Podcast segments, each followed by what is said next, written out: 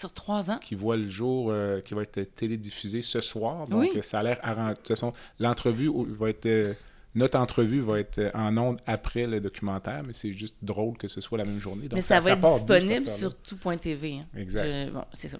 Écoute, ça part d'où? Ça part, tantôt, j'ai parlé du mois de sensibilisation à la maladie d'Alzheimer, Le mois de janvier. le mois de janvier, il y a trois ans. Et puis, oh, Ça, c'est les enjeux d'un documentaire à la maison.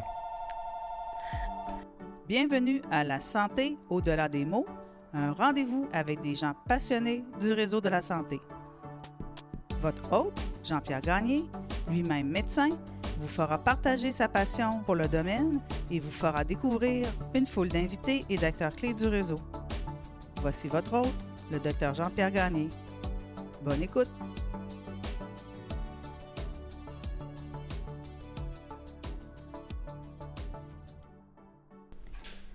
Je suis Jean-Pierre Gagné et bienvenue à ce nouvel épisode du balado La santé au-delà des mots. Il s'agit d'un des derniers épisodes d'une série spéciale sur l'aide médicale à mourir. Au cours des épisodes précédents, nous avons reçu des spécialistes du domaine et j'ai même reçu une personne qui a accompagné son père dans le processus. Aujourd'hui, j'ai bien hâte de m'entretenir avec Mme Sandra de Montigny qui est atteinte de la forme familiale de la maladie d'Alzheimer. Sandra, bonjour. allô? Alors, merci de te joindre à moi pour euh, ce documentaire. C'est un peu, ou ce balado, c'est un peu intimidant puisque tu es quand même euh, beaucoup dans les médias ces jours-ci. Donc, euh, je t'avouerai que le défi pour moi, c'était de essayer de te poser des questions que tu n'avais pas déjà reçues. Donc, j'espère que tu vas trouver ça quand même intéressant. Donc, si on te présente en quelques mots, tu es sage-femme? J'étais, oui. Tu as- on l'est encore, je pense. Non, mais dans le sens où je peux juste plus officiellement utiliser le titre. OK. Donc, euh, j'ai fait ma carrière comme sage-femme, oui. pendant presque 20 ans. ou- Oui, oui. Ok. Puis euh, tu as arrêté il y a quelques années là, en raison de ta maladie. Mhm. Tu as trois enfants. Oui. Tu es grand-mère depuis quelques semaines ou quelques Deux semaines. Deux semaines. Deux semaines. On pensait avoir ta fille Daphné ce matin, mais je pense qu'elle avait d'autres engagements. Donc, euh, ce sera, ce sera peut-être pour une autre fois. Puis tu mènes euh, un combat euh, actif là, pour euh, l'accès à l'aide médicale à mourir via, via les directives médicales anticipées. On va en parler tout à l'heure. Tu as témoigné devant la commission spéciale sur l'évolution de la loi concernant les soins de vie. Ta fille également. J'ai écouté ces deux entrevues-là. Je dois dire que c'était assez touchant. Là, ta fille énormément, toi aussi, bien sûr. Puis on sentait là, le, le- c'est sûr que c'était en visioconférence. Là. Les, les députés n'étaient pas là, euh, face à toi, mais je pense qu'il y en a qui retenaient presque leurs larmes là, après, euh, après les témoignages. là.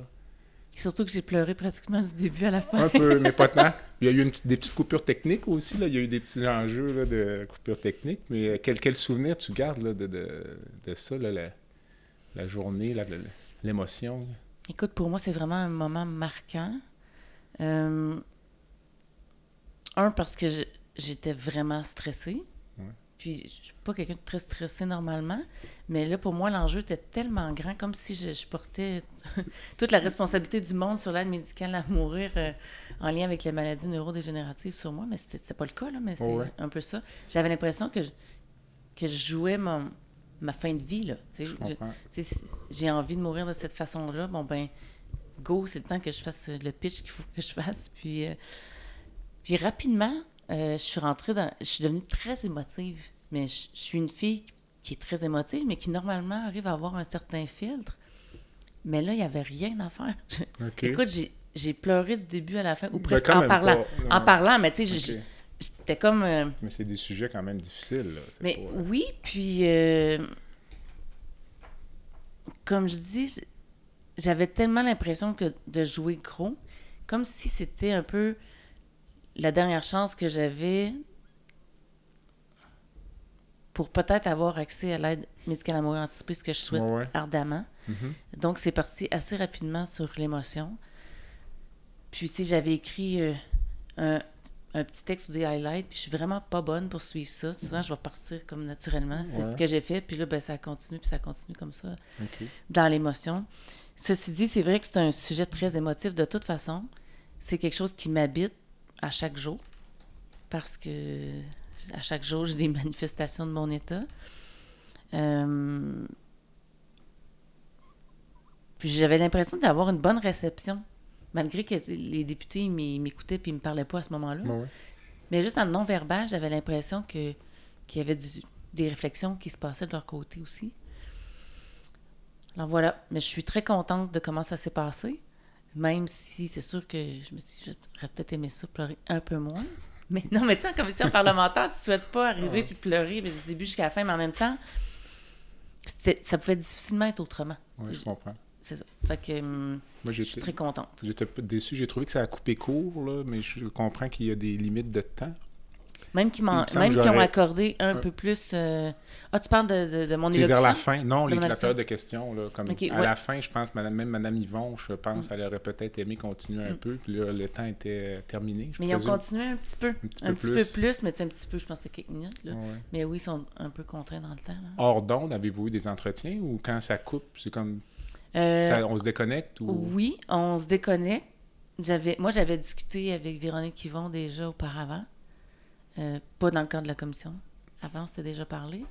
Mais c'est sûr que j'aurais pu leur en parler pendant une journée et demie. Mhm. Je me serais pas tannée. Là. Ouais. Mais bon, il faut ce qu'il faut. Puis en même temps, c'est aussi un souci d'équité pour tout le monde. Là. Exactement. Mm. Puis euh, ta fille, elle, l'expérience qu'elle en a tirée ou euh, Elle est très fière d'elle, très, très fière d'elle. Puis moi-même, j'ai été, euh, honnêtement, puis le mot qui me vient, bon, c'est pas un beau mot français, mais j'étais flabbergastée, là. Je la Mhm. regardais, puis j'étais comme, aïe aïe, mais elle est vraiment hot, puis elle est vraiment, tu sais, c'est stressant. Puis c'est émotif parce que c'est, c'est, bon, des sujets difficiles. Mais je la sentais vraiment euh, enlignée dans, dans son opinion, dans son dans sa façon d'expliquer comment quand elle est arrivée là, c'est quoi les enjeux pour elle, pour ses frères, puis pour euh, comment qu'elle voyait l'accompagnement de sa mère, mhm. euh, comment qu'elle a vécu le départ de mon père, parce qu'elle était là, puis elle s'en souvient. Euh, je l'ai trouvée vraiment, vraiment excellente. Puis ma fille, elle étudie en sciences politiques, puis je disais, yo, elle était à la bonne Elle place. était à sa place? elle était à la bonne place, c'est clair.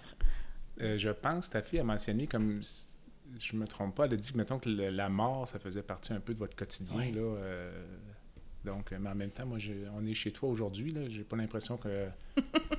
c'est pas une atmosphère morbide. Là, il y a plutôt. euh, c'est illuminé, c'est joyeux. Il y, a, Mm. il y a deux chats, il y en a un qui jase beaucoup. Donc, euh, Ben, en fait, c'est que chez nous, il n'y a pas beaucoup de tabous.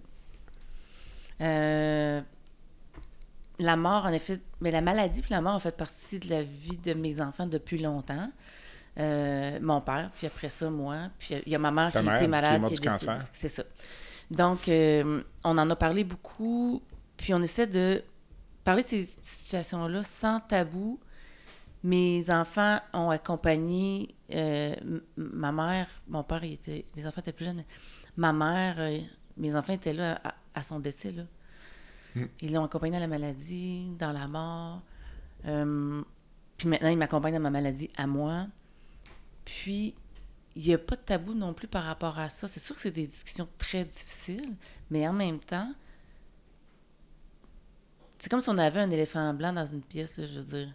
J'ai la maladie d'Alzheimer, c'est une maladie qui va dégénérer. On peut faire le choix de faire comme si ça n'existait pas, mais ça existe, puis que ça se manifeste, puis ça fait peur, puis ça... Ou on en parle librement, puis c'est sûr qu'il y a des gens qui, qui vont percevoir ça de l'extérieur, qui attrapent ça comme discussion, ils font comme, voyons, c'est c'est donc bien intense, là. Mais c'est ça, ça fait partie de nos vies. Puis maintenant, on, en est rendu qu'on on arrive à en faire des jokes. C'est pas drôle, là. Mais, à moment donné, on dédramatise aussi. Puis je suis vraiment contente de la façon que ça tourne parce qu'au départ, euh, j'avais peur de l'introduire, de le dire à mes enfants. J'étais terrorisée, là. Puis, mais en même temps, je me disais, je, peux pas faire assemblant, là. Je, je peux pas. J'ai des manifestations, puis là, il va falloir que je parte de la job, puis là, je suis triste, puis tout ça. Fait que ça a été de crever l'abcès, puis finalement, ça a été une très bonne décision. OK. Mm. La maladie avec laquelle tu vis, il y a, un pronostic, là, il y a une Ouais. espérance de vie. euh, quel corollaire ou quelle comparaison tu ferais entre cet état-là puis l'état d'une personne qui a un cancer avec des métastases puis qui a un pronostic vital peut-être de la même nature? Puis moi, je côtoie beaucoup de ces gens-là, euh, Mhm. mais je les côtoie pas au quotidien. là. Euh, Mm. Je ne fais pas avec eux l'exercice que je fais avec toi ce matin, mais Est-ce qu'il y a une comparaison ou, dans ta tête ou as-tu rencontré des... Tu parles par rapport à, vivre avec la maladie? Exactement, puis l'acceptation, puis le, le, le fait qu'on a, on a tous une échéance. là, Oui. on le sait, là, comme euh, il Oui. n'y a, personne qui sort d'ici vivant. Là, euh, Moi, je dirais que j'ai peut-être une préparation plus longue. OK. Euh, ça fait longtemps là, que je sais que c'est possible que. Là.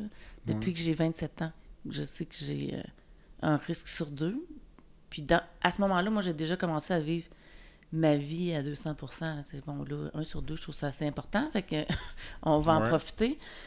Et ça fait que j'ai vécu plein de beaux projets, puis plein de belles expériences intéressantes que possiblement je me serais pas permis de faire en restant assis sur mon laurier un peu plus tranquille. Là, en me disant je vais faire ça plus vieux, mais bon, je sais que c'était possible que je ne le vivrais pas, j'allais le faire. Euh, Quelqu'un qui a un cancer, c'est que des fois aussi ça peut frapper, mais n'importe quand. Mhm. Tu ne l'attends pas, puis paf, c'est là. Puis des fois, dépendamment de où est-ce que c'est rendu, mais le- l'idée de profiter de ta vie au maximum, puis d'utiliser le, le plein potentiel du temps que tu as, dépendamment à quel niveau que c'est rendu dans ton cancer, ça se peut que déjà tu sois assez limité. Ouais. Euh, moi, ma maladie, bon, c'est une maladie difficile, puis c'est une maladie, tu sais, que même si tu sais que tu vas l'avoir, puis c'est plus loin, c'est quand même dramatique parce que personne ne veut avoir cette maladie-là. Mais en même temps, ça m'a donné certains coups de pied dans le derrière pour vivre des, des belles expériences en famille. Moi, j'ai fait de la coopération internationale. C'était mon rêve de jeune adolescente, là Mhm. de faire de la coopération internationale. Puis quand je suis devenue mère, ça a été de le faire avec mes enfants. C'est de leur permettre de voir d'autres choses ailleurs dans le monde, d'autres réalités. Et puis le décès de mon père, ben ça a été le, le dernier coup que j'avais besoin là, pour, euh, pour mettre ça en place. Puis euh, on est allé vivre un an à l'étranger, euh, en Bolivie, ma famille et moi, dans une région éloignée, en altitude. Et... Puis mes enfants, ils en parlent encore aujourd'hui, Ouais. comme si c'était arrivé il y a deux semaines. là. OK, ouais. Ils parlent espagnol, sont allés à l'école là-bas. sont- Puis ça, ça n'a pas de prix. Non. Est-ce que je l'aurais fait autrement? Euh, Peut-être pas, parce que ça impliquait que j'ai démissionné de ma, de ma job parce qu'ils ne voulaient pas me donner de sans sol. Je dis, ben, c'est pas grave, moi, je vais pareil. J'aurais-tu fait ça si j'avais pas senti un décompte? Peut-être pas. Ouais. Mais c'est sûr, la vie amène des choses, puis moi, ça m'a amené ça, puis ça a amené d'autres d'autres avantages quand même. Euh, comme quoi, mettons, quand tu dis des avantages? Ben là, ça, entre autres, de me dire, je veux profiter du temps que j'ai maintenant parce que dans 10 ans, ça se peut bien que mes, mes beaux projets de vouloir faire tel voyage ou telle, telle coopération, ben je pourrais plus. Donc maintenant, je suis capable, je suis en santé, je veux le faire. Le 6 refuse une demande de sans solde. Parfait, je démissionne, je pars. OK. Été ça. Quand on est dans ta condition, là, tout, tout ce qui nous entoure au quotidien, là, euh, les réchauffements climatiques, euh, l'avenir de la planète, euh, la politique, euh, l'économie, les enjeux de ressources humaines dans le domaine de la santé, là, puis je pourrais te faire une liste. Mm. Dans, toi, dans ton état, dans ce que tu vis, est-ce que ça te passe six pieds au-dessus de la tête ou c'est quelque chose qui t'intéresse ou auquel tu portes attention? Tout Ou- ça m'intéresse. Comme... Ben, tout ça m'intéresse, sauf que je je fais pas une anxiété extrême, mettons, par rapport au changement climatique, dans le sens où je sais que moi, ça m'impactera pas tant, là, Ouais. mais je sais que mes enfants, oui, puis mon Ouais. petit-fils qui vient d'arriver, oui, puis bon, à cause de ça, je demeure consciente par rapport à tout ça, mais euh, je suis très sensible aux, aux enjeux sociaux euh, malgré tout, mais ça m'empêche pas de dormir le soir. OK. Le- la position que tu as prise d'être un peu là, à, à l'avant-scène de, de ce combat-là pour l'accès à l'aide médicale à mourir, ça, ça vient d'où? Je sais que tu as perdu ton père de la maladie d'Alzheimer, mais tu aurais pu rester comme spectatrice là, de, de ce débat-là. Là. Elle vient d'où cette motivation-là de te mettre, euh, de non seulement de t'impliquer, mais d'être euh, à l'avant-plan? Bien, en fait, bien honnêtement, je- j'ai comme pas pris de décision que je pensais qui mènerait à ça, mais je suis la fille la plus naïve de la planète en général. Souvent, j'anticipe pas trop, puis c'est bon, ça arrive.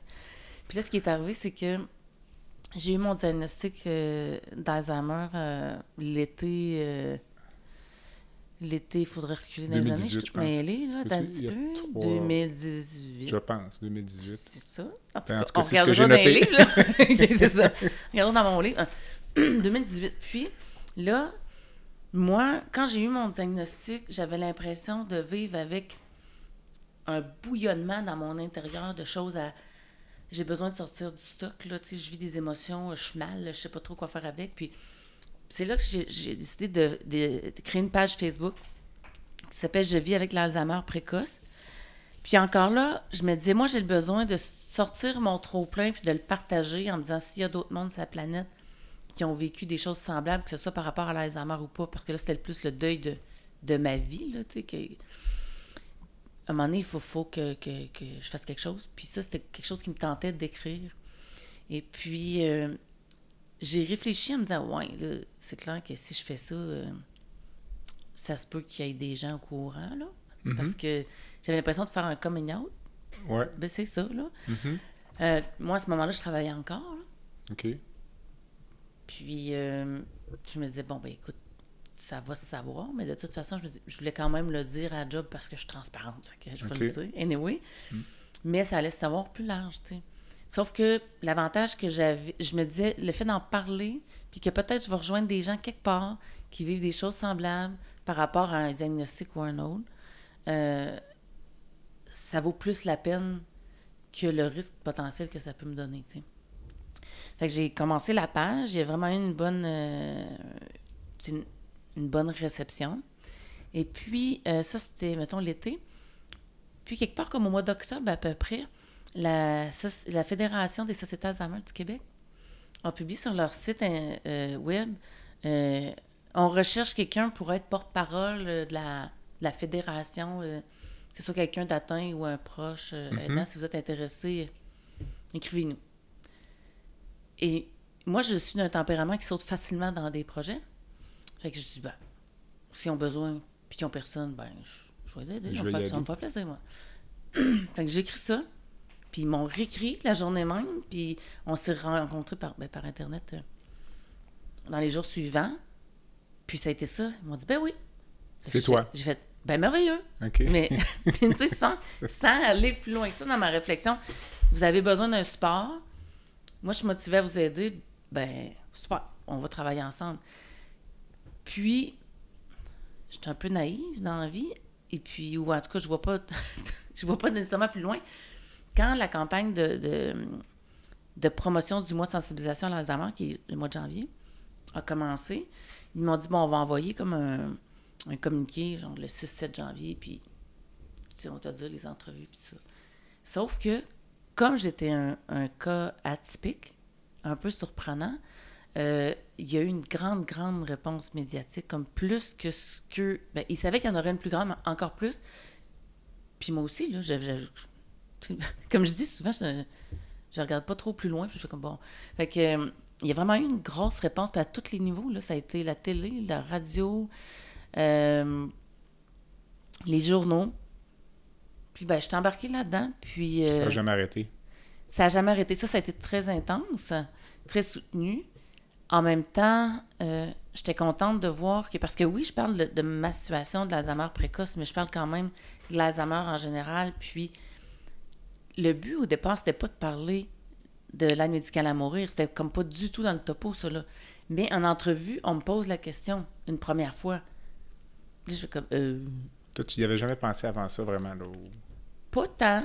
Sauf que ma position était claire que je voulais pas vivre la maladie dans ses phases avancées Comme ton père. peu importe la façon que j'allais me sortir de ça, là, mais je n'irai pas là.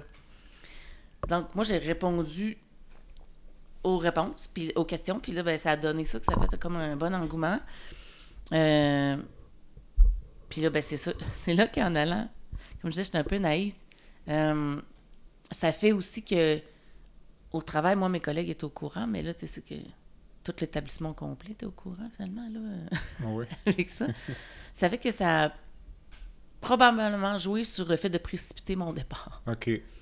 Mais tu sais, c'était une question De temps. de mois, là, dans les faits, là, tu sais, ça, aurait- ça changeait pas grand-chose. Puis sur le coup, j'étais comme, bon, est-ce que... J'avais-tu pensé que ça pouvait avoir cet effet-là? C'était pas juste ça, mais c'est juste que là, ça me mettait le... qu'il y avait une problématique réelle, là, que j'avais ça comme problème. Puis, euh, mais moi, je faisais surtout de la gestion, j'étais rendue gestionnaire. Mais en même temps, ben, comme on le voit dans le reportage, là, qu'on va voir euh, Ce soir? Euh, ce soir, c'est ça. C'était une question de temps, là, de quelques semaines que ça allait commencer à un moment donné à être plus, plus apparent. Puis le neurologue, il dit bien dans le documentaire, tu sais, ça serait une bonne idée de profiter du temps utile qui te reste dans ta vie pour faire des choses, le fun, autres, que tu aurais voulu faire à ta retraite, mais que là, ça ne sera pas possible. OK. Quand tu as eu ton diagnostic en 2018, là, Mm. est-ce que tu étais dans un état pour toi complètement normal ou tu te doutais là, que qu'il se passait quelque chose? Ouais. C'était quoi, maintenant? Parce que moi, à l'origine, quand nous, on avait rencontré l'équipe de McGill euh, en neurologie peu de temps après le décès de mon père pour parler de ça, de la forme euh, précoce, puis ils nous ont expliqué tout ça, puis bon, puis ils nous ont dit, en ce moment, puis là, on recule là, c'est en 2007, il n'y a pas beaucoup d'intérêt à vous dépister parce qu'on ne peut pas rien faire pour vous autres. Mhm. Fait qu'on fait, bon, OK, c'est resté comme ça. Mais là, euh, puis moi, je voulais pas me faire dépister à cette époque-là. Parce que je ben, j'ai pas de symptômes, j'ai pas rien, que, que ça va juste me nuire dans la vie, là, de savoir ça. Mais au cours des années, mettons, 2017-2018, j'ai commencé à avoir des symptômes que je trouvais un peu louches. Mais au début, tu te dis, bon, je suis fatiguée, je suis trop stressée, je travaille trop. Moi, je travaille sur des horaires typiques, tu sais, sur son nuit. C'est ça, ma tête est comme euh, moins bonne. C'était pas majeur comme, comme différence, mais moi, dans mon intérieur, je me disais, c'est un peu particulier ce qui se passe. J'avais l'impression de perdre mon intelligence. OK. Comme si mon intelligence était sur une pente glissante. OK. Puis, c'est beaucoup. Moi, j'étais en train de faire un deuxième cycle à l'université. Puis, j'avais l'impression qu'avec chaque session, c'était facile pour moi de le mesurer parce que c'était des sessions, des cours différents. Plus ça allait, puis plus que ce qu'on me demandait, me demandait un effort pas mal plus intense pour ma tête que ce qu'elle fait d'habitude. Mhm. Avec des résultats pas aussi intéressants que d'habitude. Euh, et puis, c'est ça, sur ma dernière session d'université, euh, j'ai vraiment eu un examen avec une note, euh, je pense que j'ai eu genre 28 Puis, tu sais, ça ne fit pas du tout, là. Mais c'est parce que l'enjeu de l'examen, c'était... On avait des textes de loi, on devait avoir, euh, je sais pas, l'équivalent de 3 pouces de textes de loi. Puis, on avait des questions, mettons, euh, sur une situation X, puis dans quel texte de loi qu'on pouvait retrouver la, la réponse. C'était du lis ta question, va chercher dans tes cahiers. Mais le problème que j'avais, c'est que je lisais la question, puis il y en avait juste 10, là. C'était pas, pas la fin du monde, là. Avec des choix de réponse. Mais là, je lisais la question, puis je disais, OK, oui. OK, il faut que j'aille OK, il faut que j'aille voir sur euh, début de la, je sais pas moi, de l'assurance maladie au Québec. Là, je pars. Puis au bout de deux minutes, je suis comme, euh, Qu'est-ce que je je cherche quoi, moi, là? là? Ouais, là, je retourne. Puis là, j'ai fait ça de même. Puis ça fait que j'ai pas fini l'examen parce que je passais mon temps à faire ça. Genre, j'ai fini avec 27 Hmm. Puis je il y a quelque chose qui va pas dans ma tête, là. C'est pas normal. C'est ce qui t'a poussé à te faire dépister? Ben ou- ça, c'était comme... Là, j'étais juste sur le bord de... Puis finalement, il y a l'épisode dont on a parlé beaucoup dans les médias, là, de- du fait que j'avais oublié à qui étaient les bottes dans mon entrée, les bottes de filles dans mon entrée, qui forcément étaient à moi parce qu'il n'y en a pas d'autres. Filles dans la maison. Et puis que je, je, je reconnaissais pas du tout ces bottes-là. Puis là, euh, mon chum, il me disait, ben, c'est à toi, tu veux que ça soit à qui, là? Puis sinon, ben, appelle ta fille, puis demande si elle n'aurait pas oublié ses bottes ici. Mm. Puis là, ma fille dit, ben non, voyons, maman, c'est tes bottes à toi. C'était préféré de t'aller les acheter ensemble, tu les aimes tellement. Mais écoute, moi, c'est... je les Pour moi, là, je les avais jamais vus, puis je comprenais pas du tout ce qu'ils faisaient là. OK. Ça a créé un peu un nombre de chocs J'imagine. la famille le lendemain, là, on- un petit- une discussion au sommet, là. OK. C'est là que ça a commencé à... De, de- Oui, parce que je les ai reconnus le lendemain. OK. Mais moi, la panique, là, de ne pas reconnaître ça, puis tout le monde me dit que c'est ça. Euh, je- Puis là, ça faisait suite à l'examen. Je me disais, je, je pense qu'il y a possiblement quelque quelque, chose. chose. qui va pas bien. OK. Puis euh, dans le livre, là, tu, tu racontes dans ton livre que tu as publié, là, qui s'appelle euh, L'urgence de vivre, publié aux éditions La Presse en 2020, que j'encourage tout le monde à lire d'ailleurs, c'est extrêmement intéressant. Tu parles de la journée du diagnostic, puis, euh, la rage face à ça, c'est comme si c'était venu plus tard, d'après ce que je comprends, ou tu la journée même, tu es enragé, ou juste triste? Parce que quand tu parles de la rage dans ton livre, ça semble être venu plus tard. Oui. Là, j'étais plus sous le choc, vraiment. J'ai euh, j'ai pleuré, ça m'a paru euh, une éternité, là. Tu j'ai pleuré avec des gros sanglots, puis c'est comme si je sentais que là, là j'avais ma, ma vie, puis que cette journée-là, j'avais un avant-après. C'était deux morceaux complètement différents. Je pleurais de réaliser que là, ça serait plus jamais comme ça a été. Parce que je le sais. Parce qu'on me confirme que j'ai une maladie dégénérative. Parce que j'ai une job que j'aime beaucoup, que je pourrais probablement pas continuer à travailler longtemps. Qu'est-ce que je vais faire de ma vie? Qu'est-ce que mes enfants peuvent être atteints? Puis là, bah, tout ça, tu sais. Fait là, j'étais beaucoup dans.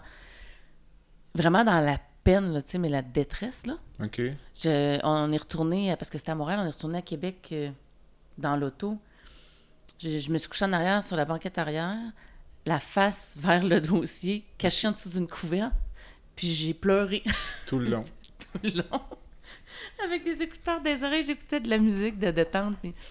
Mais puis je, je leur avais dit, j'étais avec euh, mon chum puis ma meilleure amie, puis je, je parlez-moi pas, OK? Je vais juste être là si besoin, je vais vous dire, mais faites comme si j'existais juste plus. Fait que j'ai fait ça. Puis euh, quand j'étais arrivée, ben là, j'étais un peu épuisée de l'âme, il n'avait comme plus. Mais euh, j'avais besoin de ça, de, de, de sortir ce méchant-là. Puis après ça, ben là, j'étais rendue dans le. Vite, c'est revenu dans ma tête de bon, comment je vais gérer ça maintenant, là? Avec mon travail, avec mes enfants. Puis moi, je suis quelqu'un de très, très transparente. Donc, l'idée de ne pas le dire à mes enfants, je... ça se pouvait pas. Là. Je suis trop transparente. Ça paraît dans ma face, j'aurais jamais pu faire ça. Ils vont, ils vont penser là, que qu'il est arrivé de quoi de pire, puis que bon, tu sais. Fait que c'est ça. Fait que là, j'étais dans la réflexion de comment je vais, je vais amener ça. Ouais, c'est ça. Ça s'est passé comment? Écoute, on avait un voyage. Moi, j'ai eu mon diagnostic le 1er juin. Puis on avait un voyage de prévu qui commençait le 23 juin. Moi et les trois enfants, on partait à dîner. Parce que, bon, mes enfants voulaient aller à dîner, mais ma mère aurait voulu faire ce voyage-là avec nous. Puis à l'origine, c'était ça. Puis là, finalement, ben, est décédée dans les mois avant, que, bon, ça marchait plus. Mais on s'est dit, on va y aller quand même. Mamie, elle va être contente de nous voir aller là-bas, puis d'en profiter. Et là, moi, j'étais dévastée suite au diagnostic mais je dis, je peux pas dire ça aux enfants là.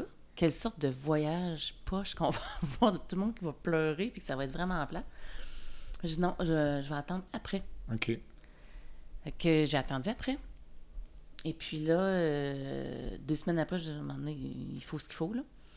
Et puis là, j'en ai parlé à ma fille en premier. Puis là, je suis tout à l'envers, puis j'essaie d'expliquer mon affaire, mais tu sais, en changeant, bon, je tergiverse, puis ça.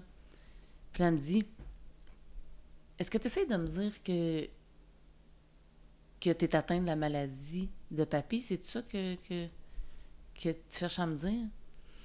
Puis je dis, mais oui. Mais... Ben, elle dit, voyons, penses-tu que je le sais pas? Puis je fais, tu sais? Puis elle dit, ben franchement. Elle dit, hey, à Disney, tu t'es perdu au moins trois fois sur le resort. Euh, tu as perdu ton cellulaire dans chaque autobus qu'on est rentré. Elle dit, voyons, là, je le voyais bien qu'il y avait de quoi qui était pas standard. Là. Mais on a beau pas être chez nous quand même. Là. Fait que, puis là, elle me dit, tu sais, stresse-toi pas pour Mathis, là, moi, puis lui, on en a parlé, là. Euh, ne seras pas étonné, lui non plus, là. Je n'ai parlé à Mathis, qui, en effet, n'était pas, n'était pas très surpris. Mais là, il me restait Sacha, le plus petit, qui est le plus émotif des trois. Puis lui, il, selon les deux autres, lui, il voyait rien aller. Puis lui, j'ai retardé. Quelques semaines, j'étais pas capable. Je me dis, aïe, je me disais, je vais, je vais briser sa vie de jeune enfant. Tu sais, c'est comme. Euh, c'était vraiment intense. Puis finalement, à un moment donné, je dis, ben là, il faut que tu pètes la piscine, là, puis euh, que ça se fasse. Parce que je suis pas à l'aise de cacher des trucs. Je suis pas bien là-dedans. Puis là, un moment donné, je l'ai pris dans mes bras, tu sais, puis. Euh, genre, j'étais allongée, je faisais une sieste, je sais pas quoi, puis je dis, ah, viens, on va se coller un peu. Je me suis mis à flatter ses cheveux, puis j'ai dit, il faudrait que je te parle de quelque chose. Puis là, j'ai fini par dire, tu sais, Sacha, la maladie de papy, là. Il dit, oui. Tu sais, papy qui oubliait des choses, puis tout ça. Il dit, oh oui, je le sais. Ben, il dit, tu sais, j'ai passé des examens, puis euh, moi aussi, j'ai, j'ai la maladie de papy. Hey, là, écoute, le cri qui est sorti de sa bouche, là, c'est... Bon, là, je vais me mettre à pleurer, là. mais il a crié un non super fort. Puis là, il s'est précipité, genre, il s'est, il s'est pitché sur, euh, sur ma bédaine, dans le fond. Puis il pleurait en criant non, non, non, non. Puis là, j'ai flatté les cheveux, puis on pleurait toutes les deux. Puis c'était vraiment. Ça a été un moment vraiment très déchirant.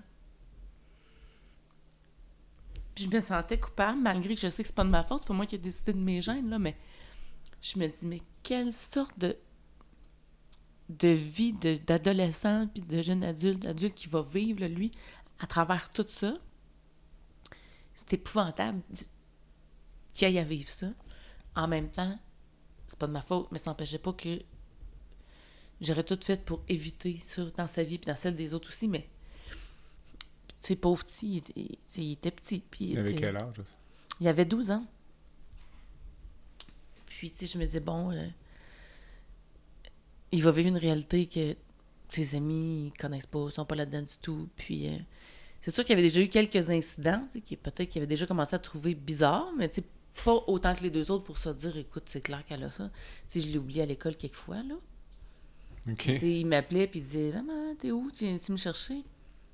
Puis là, j'ai dit T'es à l'école? Oui. Il dit Toi, qu'est-ce que tu fais? Mais je, je faisais une sieste à la maison. J'étais pas là pendant tout. Moi, j'ai pas. Ouais. fait que. Fait que c'est ça. Puis. euh, maintenant, ça fait quand même euh, quelques années, là. Ils sont super bons. Les trois, là, ils sont. On dirait qu'ils ont été déjà préparés dans une autre vie, ou je sais pas, là. Ils sont. euh, sont tellement bons, sont tellement à l'écoute. On dirait qu'ils ont accompagné 50 personnes qui avaient l'Alzheimer avant moi, là. Ils sont beaucoup euh, dans l'accueil. Ils sont pas dans euh, l'espèce d'attitude de ben là, ça fait quatre fois que tu me le dis. Pourquoi tu me redis ça encore? Non, pas du tout. Ils sont vraiment. Tu sais, là, ils ont commencé à jouer aux devinettes, là. Ah, tu te souviens-tu, tu sais, quand on était à table, on en a parlé? Puis Mhm. je, non, je sais pas. Tu sais, on mangeait euh, telle chose. OK, ouais. Puis là, il, tu sais, il me cherche comme ça. Où on arrive, il faut partir de la maison. Bon, regarde le tableau. T'as-tu ça, t'as-tu ça, t'as-tu ça? OK, on part. OK. Avec un peu d'humour. Oui, oui, ils sont. Oui, oui, oui. Puis, ça n'empêche pas que des fois, on a des moments plus durs, surtout quand il y a de quoi de nouveau qui apparaît, c'est- plus raide. Mais au quotidien, oui, on le vit plus dans l'humour. C'est plus moi qui va plus souvent que autres. Je dirais pas pogner parce que pas pogner là, mais c'est plus me montrer euh, un peu impatiente face aux symptômes que j'ai, puis que là, qui finissent par. euh, par me nouer dans mon quotidien, puis que là, je viens pas, hey, là, ça va faire, là, ou ben j'ai encore ça, ça fait, ça fait tant de fois que je fais telle affaire aujourd'hui, puis ils vont dire, mais c'est pas grave, là, on n'est pas là pour compter le nombre de fois que tu te tombes là-dessus, là. Puis-. Ils sont, sont comme si- s'ils devenaient des, des vieux sages, mais plus Plus tôt. jeune. Ouais. Sacha, ton plus jeune, lui, il a, il a peu connu ton père? Ou, euh, Non, il avait c'est quatre ça? mois. Il C'est avait ça. quatre Donc, mois. finalement, la, la, la maladie, la fin de la maladie, il, il ne la connaît pas. là. Non, juste par mon récit. OK. Mm. Donc, ça, ça enlève une source d'angoisse, peut-être, au moins, là, de- ou, ou ça l'augmente, tu penses? Ben, en fait, les enfants, même s'ils étaient plus vieux, ils n'ont pas connu la fin fin de la maladie. Tu sais, quand mon père était vraiment en, en genre de, c'est pas une psychose, mais tu sais, comme un genre de psychose, hallucination, d'agressivité intense, puis de, d'insultes qui finissaient plus, puis de l'errance, il marchait à quatre pattes, puis il rampait à terre, là. Ça, ils l'ont pas vu. Ça a été raconté, mais ils n'ont pas été témoins de ça. Euh, puis Sacha, ben lui, on y a pas dit à ce moment-là, puis encore moins. Mais on en a tellement parlé, par contre, que euh, sait un peu ça ressemble à quoi, mais pas au même niveau que Daphné, par exemple. OK, OK. Quand ton père est décédé euh, des complications de sa maladie, d'une pneumonie, euh, Ouais. le, le sentiment principal, c'était du soulagement ou c'était de la peine de le voir partir? ou- Non, c'était du soulagement. Soulagement. Ouais. Ça faisait déjà quelques années que j'avais de la peine de le voir partir. OK. Parce que moi, j'avais l'impression qu'il était. qu'il habitait plus son corps. Tu sais, je, je le voyais agir, puis je, je dis, mon père fait pas ça, là. Puis, tu sais, mon père, il était jeune. Donc, tu sais, des espèces de comportements euh, étranges, là, de faire de l'errance, là, jour sur nuit, fin de semaine, puis que ça finit jamais, cette affaire-là. puis l'épuisement que- là, que tu Ouais, de marcher à quatre pattes, puis après ça, de ramper à terre, puis bon, tout ça, là. Euh, tu- à un moment donné, tu peux juste souhaiter qu'il soit délivré de ça, parce que c'est... Physiquement, son corps, c'est super intense. Puis je me disais souvent, si mon père se voyait en ce moment, il dirait, écoute, organise-toi pour que ça finisse, là. Ça n'a juste pas de sens, là. Ta mère supportait tout ça. Ouais. Ouais. Ça a duré Ouais. combien d'années, euh, la, la- la période vraiment là? Vraiment très, très pénible, intense, celle-là. Euh, je dirais la, de- la dernière année. Ça n'a pas été si... Ben, ça a pas été si long. C'est déjà trop long. Très là. long. là. Mais, tu sais, mettons, je dirais peut-être un 6-9 mois là, de mémoire. Pas très bonne, mais quand même, maintenant, je dirais 6-9 Ouais. mois. Mais, euh, tu sais, quand il s'est mis à plus avoir de cirque circadien, là, là, c'était comme... euh, tu sais, mon frère s'est mis à- il a diminué ses heures de travail pour être capable d'être là trois jours semaine pour aider ma mère. Moi, j'étais à Québec de garde avec des jeunes enfants, fait que je pouvais pas bien bouger de là. Euh, c'était épuisant. C'était épuisant. Écoute, je revois mon père, là, être assis dans le salon, puis pleurer avec des... les yeux écarquillés, puis un peu... Je dirais... Ça donne un peu l'image d'un- enfant de 2-3 ans qui est effrayé, là. Sais, vraiment effrayé. Puis qui disait... En fait, il disait même plus des mots rendus là, là, mais... Il essayait d'exprimer qu'il était fatigué. Tu sais, je je suis fatigué, mon corps est fatigué, ma tête, puis tout ça. On le disait pas de même, mais c'était ça. Puis on était rendu à un point où on dit... Je sais pas qui qui mène en haut quelque part, là, mais c'est possible de venir le chercher? Parce que c'est de la torture, là. Hmm. C'est de la torture. Si tu- S'il avait eu accès à l'aide médicale à mourir, tu, tu penses que ça aurait eu lieu combien de temps avant son décès? Selon les Mais- critères que toi, tu as en tête, Mm. là. euh, Ben, tu vois, je, je réponds à ta question en deux morceaux. J'ai sûrement oublié le deuxième morceau, fait que tu me le rediras. OK. Euh, mon père était. Mes parents n'étaient pas des catholiques pratiquants, mais ils étaient des catholiques quand même. Puis, tu sais, comme de, de fond de valeur. Puis, je pense pas que mon père aurait eu accès. qu'il aurait choisi l'aide médicale à mourir. À cause de ça. Je pense. Peut-être pas dit comme ça, mais je pense. Ma mère, quand elle est décédée du cancer, bon, tu sais comment ça fonctionne un peu, là. Oui. Tu sais, on y a pas dit, veux-tu l'aide médicale à mourir? Mais, euh, vous savez, vous avez beaucoup de souffrance. euh, lorsque vous allez être euh, tanné, que vous aurez atteint votre limite, puis que vraiment, vous pensez que... C'est genre en non-dit, mais que tout le monde comprend, là, vous nous le direz. Puis c'est ça qui s'est passé, là. Deux jours après, euh, elle a dit, là, je, je veux juste plus.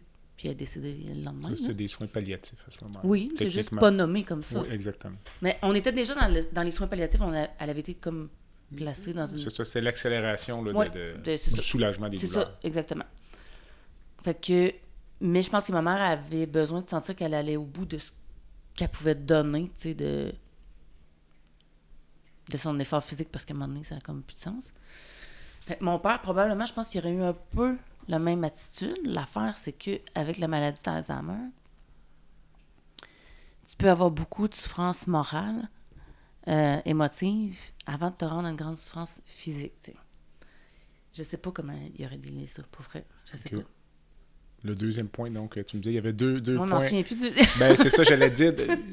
ma question, c'était plutôt dans le sens, quand tu as, vu l'évolution de sa maladie, là, donc, puis toi, tu as en tête Ok, à peu près les critères que Mhm. toi, tu aimerais ap- appliquer dans ta situation. Mm. Combien de temps avant son décès, il aurait finalement eu l'aide médicale à mourir? Tu penses ça aurait raccourci sa vie, quoi, d'un an, deux Un ans? an, à peu un près. an, à peu près? Euh, ça aurait pu être deux, là, mais mettons, je- en me disant que mon père était quelqu'un de plutôt... OK. Mais, euh, tu sais, au moins un an. Tu sais, je nous vois parce qu'il est décédé pas longtemps dans le temps des fêtes. Un an avant, je nous revois là, à Noël. C'est donc, c'est un de mes barèmes, là, parce que on voit des photos de famille de Noël, chaque année. Puis à chaque fois, on voit son visage qui change. Qui change, hein? Puis sa réaction à ce qu'on lui donnait. L'avant-dernier Noël, deux ans avant, moi, mes parents, ils jouent au quai depuis... Genre, ils se sont connus au quai, tu sais, quand il y avait 18 ans. Ils n'ont jamais arrêté. Puis ils jouaient deux fois par semaine. Puis ma mère, elle avait acheté une nouvelle boule de quilles. Puis quand il a ouvert ça, il nous a regardé, la bouche grande ouverte, puis... Mais il savait pas c'était quoi. Fait que là, on était comme deux ans avant son décès.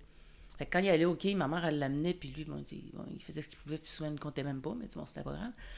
Mais lui, la boule de quai, il savait pas c'était quoi. Mais là, il vous reconnaissait, puis tout ça, là, à ce moment-là. Oui. La dernière année, il nous mélangeait tout. Puis, là, ça a l'air drôle à dire, mais tu sais, on arrivait à faire beaucoup d'humour avec mon père, parce que mon père, c'était quelqu'un qui aimait rire beaucoup. Puis quand il nous prenait pour d'autres mondes, ben, on jouait le jeu, tu sais. OK. Fait que là, euh, mettons, euh, j'arrivais, puis j'allais le voir, je disais Salut, papa. J'ai dit Jeanne est où C'est ma mère. Il dit Ah, Jeanne, elle est partie. Puis c'est ma mère, elle est à côté, là, la... mais il la voit pas, elle est pas dans son angle. Il dit Ah, Jeanne est partie. Je dis Partie où? Ben, elle est partie avec un autre homme. OK. Puis je dis, Oh, ouais, qu'est-ce qu'elle fait avec un autre homme? Ben, elle m'a volé tout mon argent. fait qu'on on a, c'est drôle, on a ri avec lui, puis sur d'autres choses, c'est que des fois, il me voyait arriver, puis il me dit, il me dit Hey, salut! Je dis salut, est-ce que tu me reconnais? Ben oui, t'es ma soeur. Ah ouais? OK. fait que on embarquait un peu là-dedans, puis il trouvait ça drôle, puis des fois, ben, l'angoisser, peut-être aussi. ça? oui, puis ça sert à rien de. Je pense qu'on l'a compris instinctivement, là, de le confronter, de dire Ben non, mais elle n'est pas partie avec un autre gars. Elle est là. Ouais. Parce que lui est pas là. Fait que même si je dis que c'est elle qui est là, c'est comme si j'ai dit que l'inconnu qui est là, c'est ta femme. Ben non. là. Ça, ça marchait pas pour lui. Non, puis ça servait à rien. tu sais. À quoi ça sert de faire ça? On prend une courte pause Comme tu et veux. on revient. Le podcast La santé au-delà des mots est une présentation du groupe conseil Beauchamp, Beaulieu, Dessureau, Toupin de la financière Banque nationale Gestion de patrimoine. Comme nous croyons que la santé financière fait partie de la santé globale, nous sommes heureux de nous joindre au docteur Jean-Pierre Gagné pour vous souhaiter une bonne saison de la santé au-delà des mots. Tu veux lancer ton propre podcast, mais tu ne sais pas comment t'y prendre? Pas de problème. Mouton Marketing peut t'accompagner de la conception au lancement. Envoie ton idée de podcast à bonjour à commercial gomouton.com. Bonjour à commercial g o m o u t o n.com. L'univers du podcast t'attend. Sandra, tu as, euh, on va revenir sur euh, ou aborder le documentaire L'oubli en héritage Oui. que- qui a été réalisé par Bruno Savard, qui est chef d'antenne à Radio-Canada à Québec. Euh, ça part d'où ce projet-là, là, qui s'est é- étalé sur plusieurs années? En fait, ça part de tantôt, je parlais du mois de sensibilisation à la maladie d'Alzheimer. Euh, là, si on se reporte dans le temps, là, euh, bon, le calcul de mes années, c'est pas optimal. Probablement 2019 où euh, tu es devenu porte-parole. euh, C'est quelle année que je suis devenue porte-parole? tu as eu ton diagnostic en 2018. Ouais, fait que c'est en Tu 2019. peux pas être porte-parole avant d'avoir le raison. diagnostic. Fait que c'est en janvier 2019. La première entrevue que j'ai faite de toutes mes entrevues, c'est avec Bruno. OK. Fait que là, il y a eu une connexion. euh, Ouais. Puis euh, on l'a fait en, en personne parce qu'il n'y avait pas encore de COVID, fait qu'on l'a fait ensemble. Puis on a vraiment eu un, un bon contact. Puis c'était fort parce que c'était la première fois. Puis bon, euh, fait que je suis venue émotive et tout ça. Puis euh, Bruno m'a rappelé deux jours après. Puis il me dit J'ai pensé à un projet avec toi, puis j'aimerais ça t'en parler. Puis là, je me souviens plus si on, ils le disent dans le documentaire ou pas, fait que je vais me permettre de le dire, mais Bruno me dit, ben il l'a dit là, récemment, il ne me l'a pas dit au début. Il dit, tu sais, cette journée-là, -là, c'était un lundi. On reçoit un communiqué de presse de la Fédération Alzheimer, c'est le mot de sensibilisation à la société Alzheimer. Il dit, bon, OK. Il dit, ouf, ben honnêtement, il n'y avait pas ben, ben de nouvelles ce jour-là. OK. Il dit, tiens, je vais... Fait qu'il dit, bon, ben, une On va fille de prendre- 39 ans, ah, ben, c'est spécial, hein, on va parler de ça. Mais- Presque un hasard. oui, il dit, si je pensais pas, pantoute, vivre une, entrevue qui allait comme changer euh, ma vie, là, c'était comme... Donc, c'est ça. Fait que là, il m'appelle, j'ai un projet à te proposer. Fait qu'on a pris un café euh, comme deux, trois jours après. Puis là, il me dit ça, il dit, écoute, moi, je pense qu'on peut aller plus loin avec ton histoire. Puis j'en ai parlé avec euh, l'équipe Radio-Canada, ça on a pensé à ça, mais on, on ferait un reportage avec toi sur deux ans. Si tu acceptes qu'on qu'on te suive un peu partout tu sais, aller quand tu vas à tes rendez-vous médicaux, quand tu vas faire de la recherche, euh, chez vous avec tes enfants, euh, en, si tu vas en voyage. On est allé en voyage à Los Angeles pour euh, un congrès international sur la maladie d'Alzheimer avec les familles euh, de la forme précoce Oui, comme oui, moi. c'est ça. Tu en parles dans ton livre. Ben, c'est ça. Puis moi, je suis allée, puis Bruno et Steve, le caméraman, sont venus avec nous aussi. Euh, donc, c'est ça. Puis, pas longtemps après ça, Bruno est venu en me disant Ok, j'ai le hockey euh, de Radio-Canada, si t'es partante, euh, On y va? c'est un go, puis on y va. Ouais, ça a duré trois ans. Est-ce que lui te suivait partout? Souvent, il, euh, il envoyait seulement un caméraman, mettons. C'est... Non, c'était beaucoup. Au début, c'était beaucoup les deux. OK. Après ça, il y a eu des moments où, plus tard, je pense à la dernière année, comme que ça a été Steve, le caméraman, juste quelques fois où, il venait... euh, euh, il venait prendre, mettons, des, des images de je faisais telle, telle affaire, puis on avait juste besoin des images. C'est pas tant d'une discussion, là. Ouais, ouais. Mais euh, je les ai vus beaucoup. Ils ont été Tout le temps dans- le même caméraman. tout le temps les deux mêmes gars. Fait que, tu sais, Là, ils sont rentrés dans l'intimité de ta famille. Là, je- vraiment. Fait Fait que qu'il là, fallait que les enfants en, ouais. embarquent. Oui, puis mes enfants ont un peu une partie de mon tempérament, là. Fait qu'ils sont, euh, sont très ouverts, puis ils ont, ils ont adopté Steve puis Bru Bru, là. Qui, OK. qui maintenant fait comme partie de la famille. Fait que c'est... euh, c'est ça. Ils sont venus avec nous autres, comme je disais, en voyage. Ils venaient chez nous. euh, puis souvent, là, tu sais, ils sont venus euh, des fois. ça, on était en train de manger, puis ils débarquent. Puis ils sont venus à mon 40e, puis mes amis, puis ma famille. Fait que c'est ça. Puis là, cette semaine, c'est le, le- le lancement. Ou la première soir. du documentaire ce soir. Là. Oui, Fait oui, qu'il y a eu des petites activités cette semaine. Tu disais que tu es allé passer une soirée chez, chez Bruno Savard. là. Oui, c'est ça, c'est ça. Pour euh, aller- ben moi je l'avais vu, là, mais pour que les gens autour puissent le voir, donc euh, mes enfants, euh, puis tu sais, bon la conjointe du caméraman, la conjointe de Bruno, puis le réalisateur, tout ça. Et là quand j'étais arrivée chez Bruno, je- c'était le soir, fait qu'il faisait noir, puis j'étais jamais allée chez lui.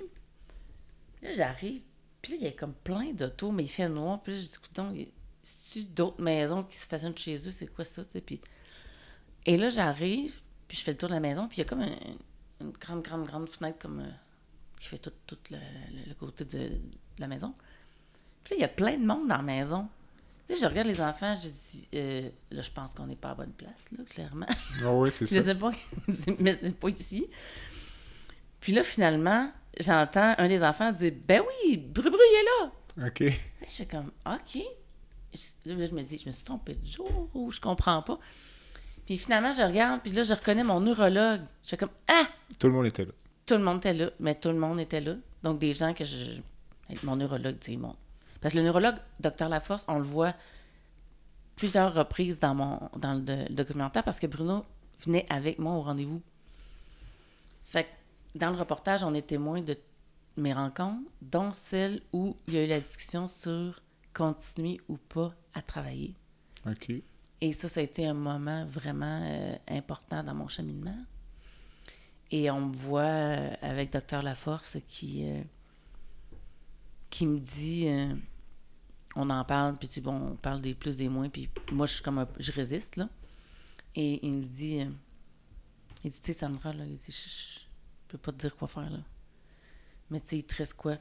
4-5 ans de vie utile, là? Moi, à ta place, j'en profiterai. OK. Pendant ce temps-là, moi, je pleure abondamment. On me voit dans la caméra, puis... euh, puis, euh, euh, je dis, en pleurant, je dis, ben, en tout cas, je pense que je vais aller faire mon jardin. fait que c'était... fait que c'était touchant de le voir là. J'étais vraiment émue. Euh, c'était vraiment une- belle soirée, franchement.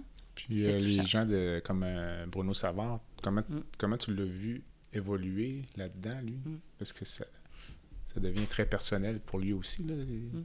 C'est intéressant parce que, tu vois, pour le documentaire, on, on a fait quelques entrevues ensemble. En fait, quelques, je pense qu'hier, on en a fait huit, genre. Mhm. Puis, Bruno en a parlé. Bruno, sa marraine a été atteinte de la maladie d'Alzheimer, puis dans, dans un état prolongé dans, les, dans le dernier stade. Là. Puis il a trouvé ça vraiment très, très, très, très difficile. Puis malgré ça, puis il dit, il dit même si j'ai côtoyé Sandra, puis que je comprends son point de vue, puis que je comprends sa démarche, moi, comme personne, je suis pas sûre que j'aurais voulu que ma marraine ait fait ce choix-là, genre. OK. Même si elle était dans un état. euh, tu sais, je veux dire. euh, le dernier stade de la maladie, là. Oui, ouais, c'est ça. Et qu'il se passe plus grand-chose. Puis il dit, pour moi, non plus. Mais il dit, je. C'est sûr que. Il dit, tu sais, je réfléchis beaucoup. Puis, tu sais, avec Sandra, je, je, je peaufine ma pensée, mais C'est difficile. D'emblée, j'ai pas le même, la même pensée qu'elle elle a. Ça, c'est au début du cheminement ou à la fin? Non, non, c'est là qu'il me dit ça. Là. Maintenant. Ben, il m'avait parlé, tu sais, de sa marraine, pis ça, mais qu'on ait des discussions plus profondes, là, tu sais, on parle dans, dans la dernière année, OK. où, tu sais, il me disait, je comprends ton point, puis je, je respecte, puis je- pour moi, c'est évident que c'est ça qu'il faut. Pour toi, c'est ça que tu veux. Ouais. Mais est-ce que moi, je serais capable, est-ce que moi, j'aurais pu, par exemple, être la personne qui dit, avec une DMA, ma marraine. OK, on est rendu là, je suis vraiment pas sûre. Moi, je comprends. Mais c'est intéressant d'avoir ce genre de discussion-là. Puis il dit pourtant, je suis ultra sensibilisée à la maladie d'Alzheimer. J'ai fait beaucoup de chemin avec toi.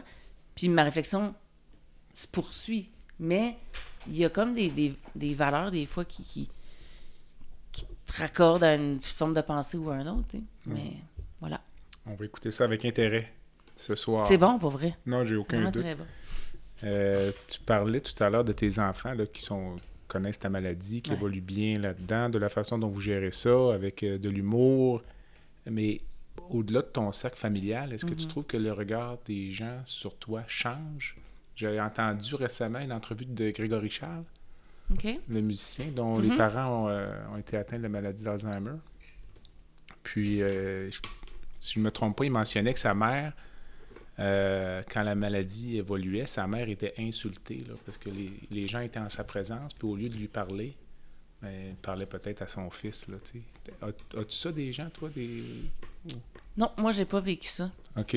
J'ai pas vécu ça. Euh, Peut-être que c'est parce que mon état est pas assez avancé encore que les gens. euh, Ou des fois, ça peut arriver. Puis je me souviens que c'est arrivé dernièrement que mes enfants veulent beaucoup m'aider. Puis je suis beaucoup avec ma fille. Elle est en congé ma- maternité. Puis là, bon. Euh, Fait que des fois, quand elle voit que je commence à bûcher sur quelque chose, elle va comme. Ah, mais tu sais, maman, euh, euh, ce qu'elle veut dire, c'est. Elle va essayer de t'aider. Ouais. Mais on est capable de faire un feedback là-dessus. OK. Puis des fois, j'ai dit non, non, Daf, je- suis capable. Puis d'autres fois, au contraire, c'est moi qui vais lui dire Ah, Excuse, peux-tu peux-tu prendre le relais là, parce Ouais, que ça comprends. marche pas, tu sais? Ah ouais. Fait qu'à date, euh, euh, non, je, je, je, je me sens pas. Je me sens pas insultée. Par contre, j'ai l'impression que ça change quand même l'analyse de certaines personnes face à moi. OK. Tu sais, c'est une- un, c'est un gros étiquette à porter. là. Puis, tu sais, quand on entend maladie d'Alzheimer, souvent ce qu'on voit, c'est des gens qui sont dans les stades plus avancés. Des gens âgés aussi. Les gens âgés, plus avancés, on les voit dans les téléromans ou, tout ça, ou dans la vraie vie. Puis, alors, quand les gens savent que moi, j'ai un diagnostic d'Alzheimer, ben, les premiers stades, là, souvent, ça passe un peu incognito chez les personnes âgées parce que, bon, tu sais, ils prennent un peu d'âge, puis ils sont un petit peu mêlés, puis on s'en rend pas trop compte. Fait que souvent, les gens ont le réflexe de penser que si j'ai l'Alzheimer, c'est que j'ai beaucoup de symptômes, puis que c'est comme vraiment invalidant. Ouais. Euh, puis ça, parfois, ça, ça peut me déranger parce que je, je me sens un peu infantilisée. Mhm. Mais c'est pas fréquent. C'est pas fréquent, fait que quand ça arrive, ben, euh, je, je fais mon chiffre, là. On passe à d'autres choses. Ou sinon, des fois, c'est mes enfants qui sont là puis qui vont euh, un peu dealer avec ça en riant. Puis, euh, oh non, maman est encore capable. Elle, elle Oh, ouais. ça. Puis, euh, mais je te cacherai pas que j'appréhende un peu. La suite. ben, comment ça va se, comment ça va se dérouler? Parce que, mettons, je vais te donner un exemple. Mais ça, c'est plus moi. Parce que moi aussi, des fois, je m'en fais des stigmates moi-même. Là. Euh, je commence à avoir peur de faire certaines choses. Mettons, je vais dire quelque chose, aller magasiner toute seule. Bon, c'est pas la fin du monde, là. Mais j'ai peur que quelqu'un vienne me voir, me demander quelque chose, puis que je comprends pas trop ce qu'elle me dit, ou que je sais pas trop quoi y répondre, ou que, genre, je sais plus trop, je suis dans quel magasin, mais elle me demande quelque chose, puis... Fait que j'ai tendance à me limiter de faire certaines choses à cause de ça. Mais ça, c'est moi avec moi-même. C'est moi qu'il faut qu'il trouve une façon de, Gérer ça. de gérer ça, de d'être bien avec ça, de est-ce que c'est d'être accompagné, est-ce que c'est de parce que le réflexe qu'on a c'est de, de faire d'y aller de moins en moins. Et les trucs qui nous rendent mal à l'aise, on y va de moins en moins, mais c'est pas vraiment une solution là. Il faut que je trouve d'autres choses que ça, mais mais je suis comme en adaptation là-dessus là. Euh, ça m'amène à te demander, éventuellement, tu vas devoir te retirer de la vie publique. là. Tu ne pourras pas être un personnage public euh, jusqu'à la fin de tes jours, comme n'importe qui d'autre dans la société. Mais as-tu pensé au. C'est comme des directives anticipées de dire quand est-ce que moi je vais arrêter d'être un personnage public? C'est quelque chose que tu penses? Tu es encore sollicité par les médias. Est-ce qu'il y a un moment où toi, dans ta tête, tu dis, là, il y, y, aura, il y aura plus d'entrevue? Non, j'ai pas pensé à, ça. à ça? Euh, j'ai pas pensé à ça. C'est une bonne question. Hum... Bien honnêtement, je pense que je vais. Je vais être en adaptation à chacune des, de l'évolution de la maladie. Ce que je souhaite, on verra ce qui va se passer. Ce que je souhaite, j'aimerais ça être en mesure de demeurer accessible quand même. Euh, pour, parce que la réalité des gens qui sont plus malades, ça existe. Euh, mais je veux pas non plus me sentir comme un, un animal de cirque, mais je mm-hmm. sais que c'est leur but, c'est pas ça, mais tu comprends ce que je veux dire. Euh, est-ce que de faire des entrevues avec mes proches, tu sais, que ça pourrait un peu tempérer ça? Est-ce que, parce que pour moi, de dire, ben parfait, je fais plus d'entrevues, puis c'est fini, puis on me parle plus, est-ce que c'est pas de participer un peu à la, euh, stigmatisation. puis au tabou de dire, euh, hein? C'est ce qu'elle dit, c'est un peu décousu, puis on comprend pas trop, puis... fait que je le sais pas. Fait que tu pourrais imaginer que toute ta vie soit un peu dans la sphère publique? Bien, bien honnêtement, c'est quelque chose que je pense qui pourrait être bien, dans la mesure où je me sens bien, là-dedans. Il faut que je me sente bien puis respectée là-dedans. Puis accompagnée. C'est sûr qu'il y a un temps où que je ne pourrais pas faire ça toute seule, mais, mais je sais pas. Est-ce qu'à un moment donné, le, sentiment d'être reclus, ça va me prendre? Je pense pas. ben, mais, peut-être. Mais sauf que je, je peux pas d'avance dire euh, non, non, je peux pas dire. Euh, si on. Tu as évidemment l'aide médicale à mourir via des directives médicales anticipées. Souvent, quand on parle d'aide médicale à mourir, on parle de douleurs physiques, de mhm. douleurs psychologiques. Il y a des gens qui s'opposent à l'aide médicale à mourir dans le cas de la maladie d'Alzheimer, notamment pour les gens atteints de ce qu'on appelle la démence heureuse. Ces gens-là n'ont pas de douleur physique. On ne sait pas, On ne hein? sait pas. On sait pas. On présume qu'ils n'ont pas de douleur psychologique. On ne sait pas non plus, là, mais... Euh, tu t'es déjà prononcé là-dessus, mais c'est quoi, mettons, ta, position? Pour toi, toutes ces démences-là, c'est pas... peu importe le, la présentation de la maladie, si c'est la même maladie, on ne devrait pas changer les critères. Un peu ben, ça. dépend de chaque personne. Encore là, ben que moi, je peux parler pour moi. Euh, la démence heureuse, moi, je dire pour moi, dans mon cas, là, la démence heureuse, quand ça arrive, c'est qu'on est relativement avancé dans la maladie. Là, on parle pas de c'est pas pour moi dans deux ans. Bon. Puis, à ce stade-là, euh, les gens peuvent avoir l'air heureux, mais moi, à ce stade-là, dans ma conception à moi, je pense pas que je peux être heureuse rendue là. C'est tout much pour moi. On, a comme dépassé ma limite, là. Euh, fait même si je souris puis que je danse, mon père a fait ça, OK? Juste que il est décédé deux mois plus tard, là, qui faisait encore de danse la quête dans le salon. Là. Il turlutait. Puis avec la langue qui sortait de la bouche, puis il sautait du pied, puis il faisait avec les bras dans les airs, puis il pouvait faire ça pendant deux heures, là, sans arrêt, tu sais. Jusqu'à mhm. tomber de fatigue quasiment. Est-ce que mon père aurait été heureux de se voir comme ça? Euh, je suis certaine que non.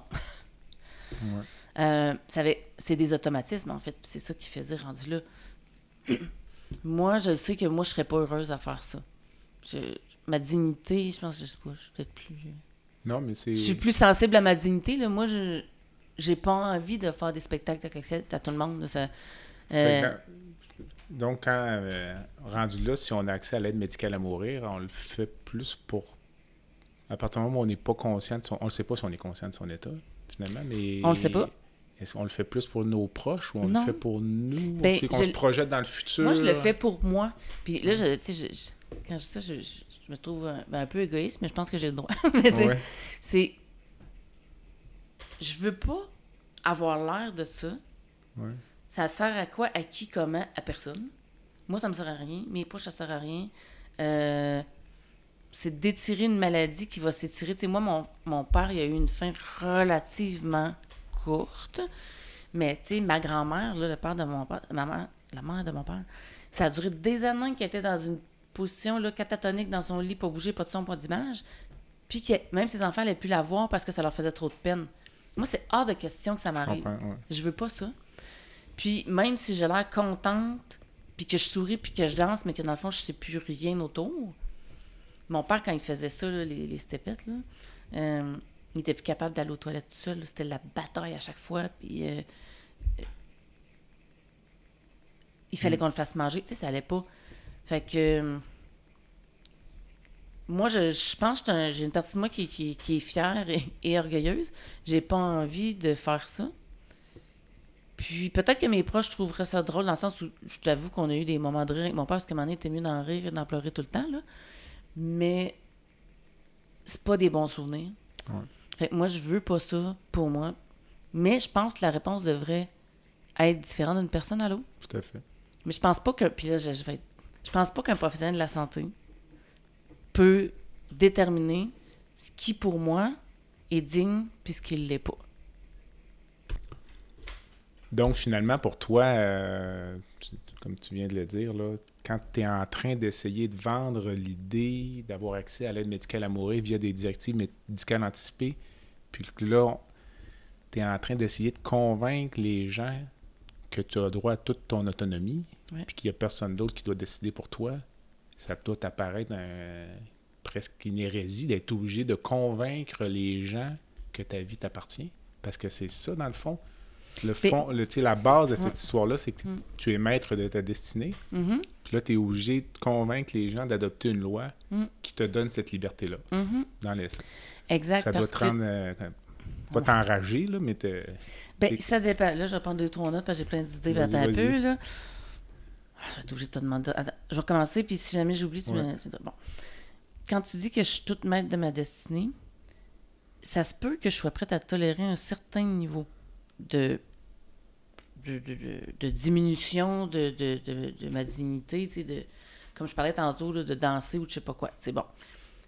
Puis ça, c'est des trucs que je pourrais transmettre à mes enfants, par exemple. Ils, sont, sont- ils me connaissent, sont capables de comprendre ce que j'essaie de dire. Euh, C'était quoi ton, ta suite de questions? Ben non, mais c'était un peu ça, là, dans le sens que... Parce que quand on prend du recul un peu, Mm. là, ultimement, c'est vrai, on- puis ta fille l'a dit d'ailleurs en entrevue euh, à, la commission, Mm. on a, le- on a le, le loisir de se suicider. là, Oui. Ah, c'est ça, c'est ça que j'ai pensé. Pourquoi on n'aurait pas le. Oui. C'est ça ton combat, de Oui. dire, ben, à partir du moment où, de toute façon, j'ai le loisir de me suicider, ce qui est pas élégant, ce qui est violent, ce qui m'oblige exactement ce que qui m'oblige à le faire euh, Oui. des mois ou des années à l'avance. Alors pourquoi ne pas don- me donner tout simplement le loisir de vous dire, rendu à une certaine étape de ma vie, Mm. selon certaines directives, euh, selon mon état de santé, ben, j'aimerais ça partir. C'est exactement ça, c'est exactement ça. Parce que, puis ça, je l'ai dit souvent, euh, moi, je sais ce que je veux pas vivre. Puis je le vivrai pas. Fait que, si c'est pas avec l'aide, comme tu viens de dire, euh, de, de, de, de, l'État, euh, soit que je vais aller en Suisse, ça va me coûter, genre quoi, 20 000 piastres, Peut-être plus, mais. 30 000, puis ça, c'est de l'argent que mes enfants n'auront pas en héritage. Moi, il est là mon problème. Mhm. Je je peux le payer, le 30 000, là, ça va. Je comprends. Mais je paierais cet argent-là que je, c'est ça, que je pourrais donner à quelque chose de beaucoup plus pertinent, c'est-à-dire mes enfants. Euh, puis l'autre chose, ben, euh, je peux me suicider ici. Ça peut être violent, vraiment pas cool pour la personne qui va tomber sous moi. Ou je peux essayer de soudoyer euh, Un quelqu'un qui travaille dans le réseau. Mais, tu sais, j'ai-tu envie qu'il fasse de la prison? Pas vraiment. Fait que, pour moi, l'aide médicale à mourir, c'est la façon de partir la plus digne, la plus sécuritaire. Et pour moi, et pour les autres qui n'ont pas à me ramasser quelque part. Euh, puis c'est le choix ultime de, de liberté, tu sais. C'est ça. Euh, puis je vais être honnête avec toi. Bon, j'ai participé à la commission, fait que j'ai écouté les gens de la commission. Puis euh,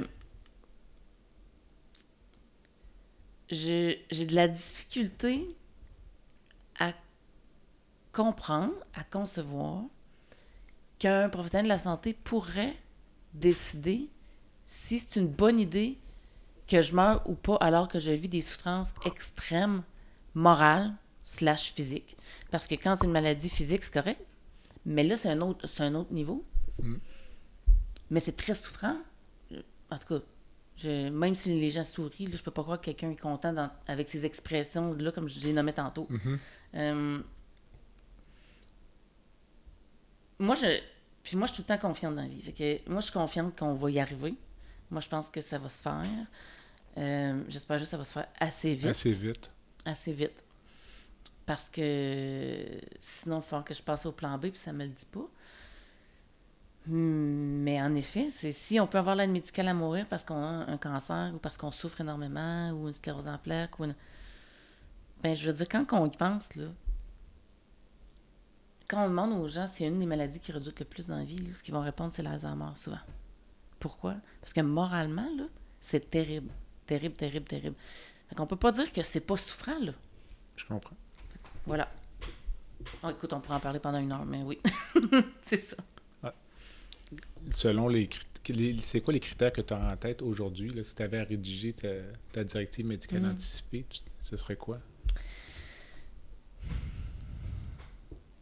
Faut que je réfléchisse encore parce que je parlais avec Pierre Vien, là, qui est un médecin qui fait beaucoup de médical à mourir, puis qui m'a dit il dit, ah, Sandra, tes critères sont pas réalistes. Ah non? Quand- ce que je mettais, c'était trop loin. Dans- il dit Trop loin dans la maladie. Oui, c'est ça. T'sais, mettons que je vais dire, quand je reconnaîtrais pas mes enfants, je donne un exemple, tu sais.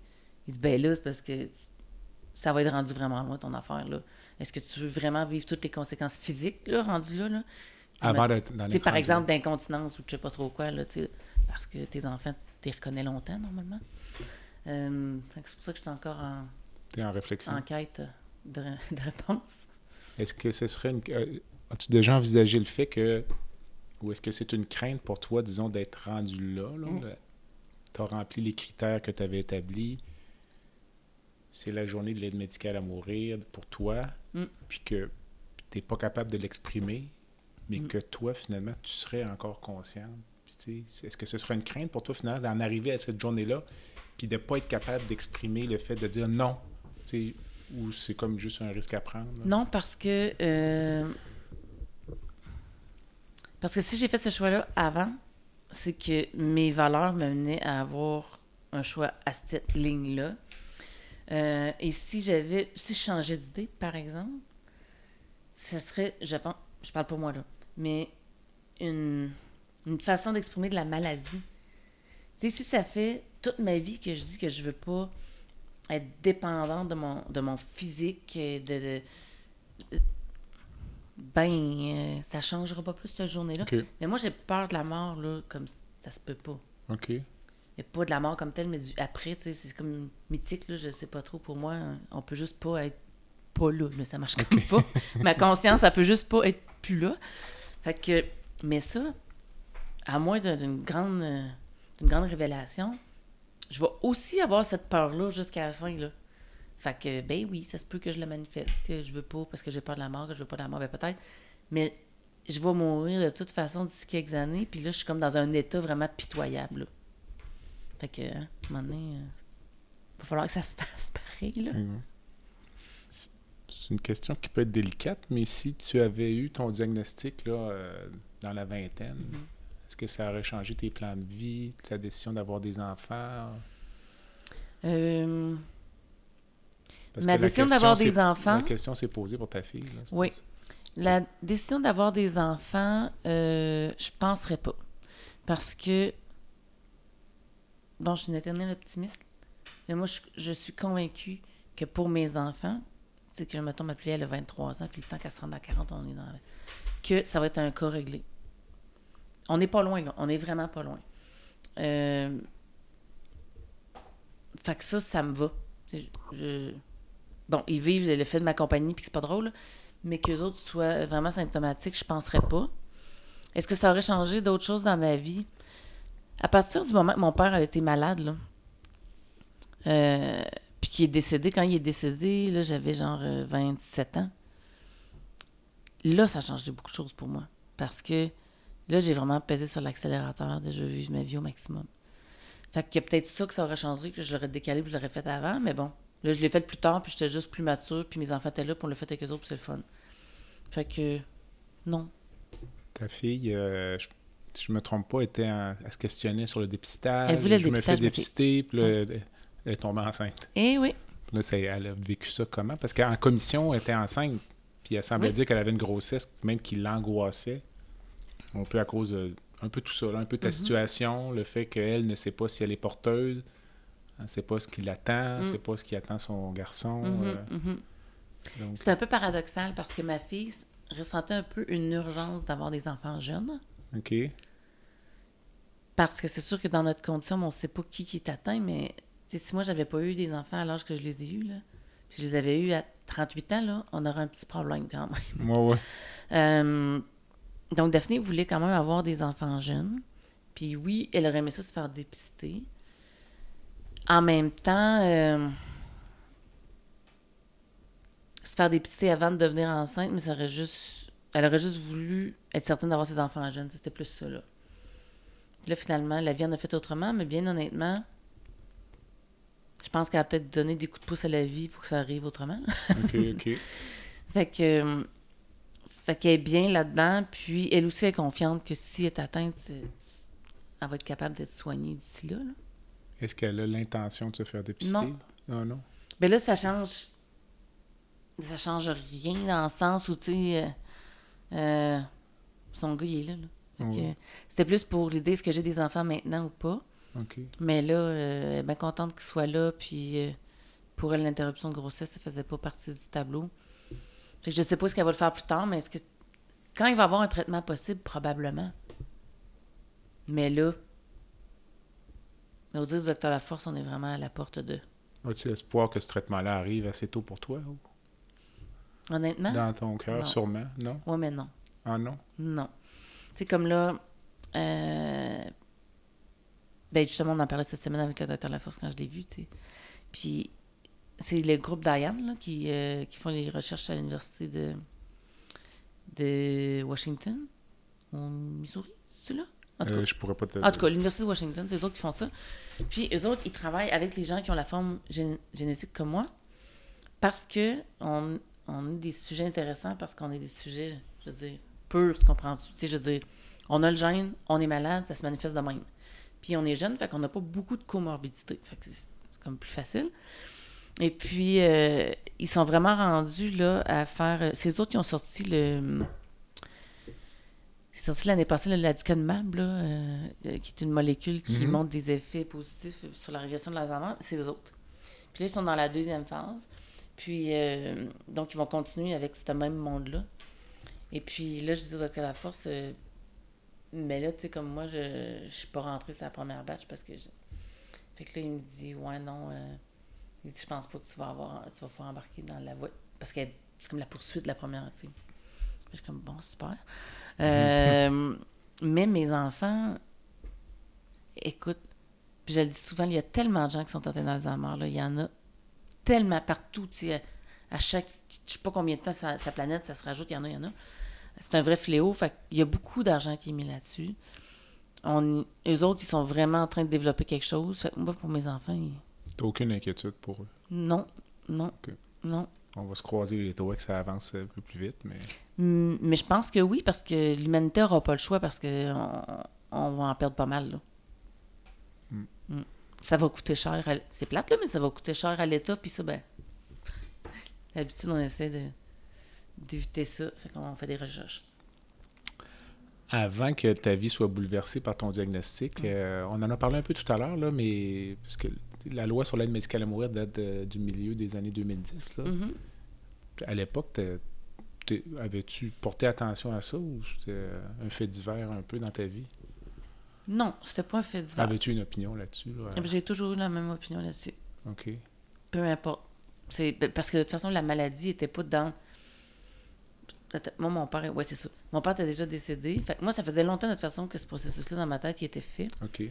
Puis même quand mon père n'était pas décédé puis il était malade, tu sais, c'était comme non. Puis on est quand même moi je suis, je suis optimiste dans la vie, fait que je nous trouve chanceux d'avoir une loi comme ça, qu'elle soit bonifiée. Là, on a eu Gladys Trouchon, qui a fait tomber le, le, le critère euh, de, de, de, de fin de vie. Mm. C'est un premier pas. Euh, fait que là, il reste les demandes anticipées, entre autres.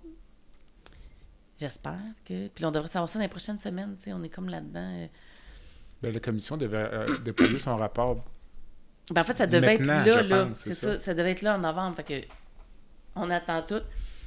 Encore là, je suis optimiste, mais je suis tout le temps optimiste. Fait que bon. Euh, je suis optimiste. Vraiment, moi, j'ai j'ai vraiment eu une, j'ai vraiment senti de l'ouverture beaucoup euh, auprès des élus, vraiment. Euh, puis les gens dans la commission étaient. Il y avait beaucoup de gens qui étaient en faveur aussi. Euh, fait que j'espère. Sérieusement, ça m'enlèverait vraiment un, un poids Un dans poids la vie. là, euh, vraiment. Puis sinon, ben là, ça va être de, de, de tout me tourner vers un plan B de préparation au cas où, tu sais. Les, les échanges que tu as pu avoir justement avec les membres de la commission, là, Ouais. euh, est-ce que ces gens-là ont un échéancier en tête ou tu as le sentiment que ça va être accepté là, dans ton fort intérieur? Ben, ou- eux, ce qu'ils avaient dit, c'est que les, le... ils allaient rendre comme le- l'analyse de la commission, le rapport d'analyse de la commission au mois de novembre. Donc, on s'attend à ça. Moi, je- comme je dis, j'ai vraiment senti de l'ouverture. Je trouve pas que c'est un sujet qui. c'est sûr que ça dépend des gens, mais mettons de ce que je voyais à la commission, ça, ça faisait beaucoup moins de, de, de, hum, de flamèche que j'aurais pu penser. C'est comme si c'est quelque chose que je pense au fil des années. Bon, il y a eu le début quand ça a commencé, la nuit qu'elle a mourir. Après ça, il y a eu le procès de la Dutrouchon. Fait que c'est quelque chose qui est dans l'air, c'est quelque chose qu'on parle, puis de plus en plus, les gens sont prêts à accepter le libre choix, puis euh, l'autonomie euh, dans les soins. Puis les, les sondages sont vraiment clairs, là, que- que, la, la population est vraiment en faveur. Puis c'est ça que je percevais aussi chez les élus. Donc, je suis confiante, mais je suis souvent confiante dans la vie, fait que... mais je... Non, je suis optimiste, pour vrai. OK. Puis sinon, ben, je me dis, euh, on va continuer à se battre, on va monter plus haut, mais je pense pas qu'on va avoir à faire ça. Le, le retrait des critères, là, de, du critère de fin de vie, là, qui est- Ouais. donc ça, ça s'est réglé devant les tribunaux. Là. Ouais. Toi, euh, as-tu envisagé ce recours-là, toi, de- un recours judiciaire pour obtenir ce que tu veux? J'y ai pas pensé, mais ben honnêtement, je, je pense que je ferai tout ce que je peux pour essayer d'y arriver. Puis, euh, en honnêtement, là, en ce moment, mettons, là, moi, si je voulais l'aide médicale à mourir, aujourd'hui, là, je pourrais l'avoir. Exactement. C'est un peu morbide de dire ça, mais c'est ça quand même. Donc, ce que ça pourrait faire, c'est que j'ai à faire. Je pourrais, même s'ils refusent les demandes anticipées, je pourrais le faire en étant encore capable de le dire. Puis, tu sais, je ça, sais ça que a la. juste pas de bon sens parce que tu sacrifies Eh Ben oui, euh, je, je plusieurs années de Oui, ta vie. ça. Oui, je sacrifie plusieurs années. Puis, euh, de toute façon, ça ne switch pas du jour au lendemain. Fait que, on est capable de le voir venir. Mais oui, je perdrais des belles années. Mais en même temps, je veux tellement pas vivre ça que je sais pas quelle sorte de porte de sortie que je vais trouver, mais si j'ai un sacrilège à faire de perdre quelques années pour pas vivre cette torture-là, Ouais. je. Ouais, parce que si tu vis la torture, mais qu'après ça, t'en sors plus, là. Ça. Je, je, sais pas si. Je, je pense que je suis. Comme bien du monde, là.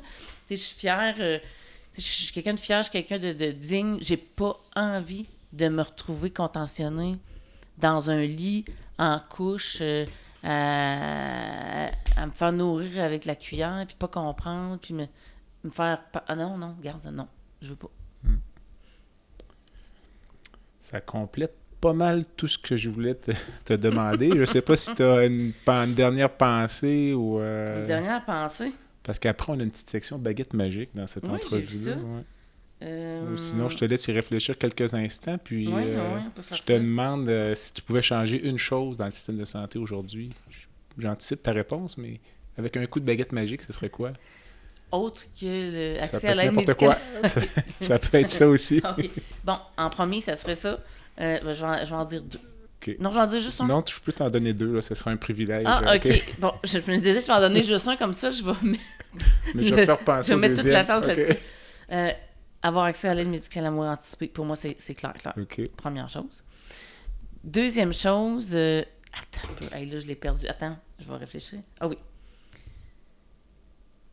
Bon, c'est assez un gros défi. Mais j'aimerais, vraiment. Moi, je suis devenue sage-femme dans ma vie. Pour plusieurs raisons, mais une raison, entre autres, pour l'humanisation des soins de santé aux femmes et aux familles. OK. Je trouve que c'est quelque chose qui manque beaucoup dans notre réseau. C'est pas nécessairement volontaire. On manque de staff. Euh, tout le monde court partout. Euh, on manque de budget. On manque de tout. Bon. Mais j'aimerais ça que si j'avais une baguette magique, si je pouvais sensibiliser là, tous les gens du réseau à ça, de juste se rappeler que les gens qu'on a devant nous, c'est des humains. Ça pourrait être notre frère, notre soeur. Puis les traiter avec le plus grand respect possible. De faire des choix éclairés par rapport à des soins, par rapport à des tests, au lieu de juste donner ça de même, puis ciao bye. De donner de l'empowerment aux gens. Ça peut prendre quelques minutes de plus, mais je pense qu'au final, c'est quelque chose qui est payant par rapport euh, à remettre une certaine responsabilité aux gens dans leur dans leurs soins, parce qu'en ce moment, c'est de la prise en charge pure, euh, souvent. Je suis pas sûre que c'est ce qu'il y a de plus optimal. Si tu pouvais rencontrer une personne dans le monde, n'importe qui, vivante ou décédée, Et j'ai pensé à ta question hier pendant une demi-heure. ok? puis... Puis pour finalement me rendre compte que je l'allais chercher ben trop loin. OK. J'aimerais ça revoir mon père. Mm. Ouais. J'aimerais ça lui demander comment que ça va en haut. J'aimerais ça qu'il puisse me dire comment il s'est senti. Parce qu'on voyait juste à travers ses yeux, tu sais, c'était pas... euh, il était plus capable de verbaliser. Puis souvent, je me suis dit, si ben, il était conscient pour me dire telle affaire, telle affaire. Mais j'aimerais ça s'il était capable aujourd'hui de me le nommer. Parce que j'ai pas de doute que c'était souffrant. Mais ça me donne encore plus de force pour travailler, pour permettre l'aide médicale à mourir en en me disant c'est vrai que ça n'a vraiment pas de bon sens. Mhm. Pour ceux qui le souhaitent. probablement qu'il me donnerait deux, trois mots d'encouragement en plus. C'est bon, merci. Ça, complète euh, mon entretien avec Sandra de Montigny, qui est une des dernières entrevues de cette série sur l'aide médicale à mourir. Euh, merci beaucoup. Ça fait plaisir. Ça a été très, très agréable par Mm. cette belle journée de, de novembre avec un chat siamois qui euh, rôdait autour. euh. Moi De qui me regarde attentivement. Alors, merci beaucoup. Au plaisir.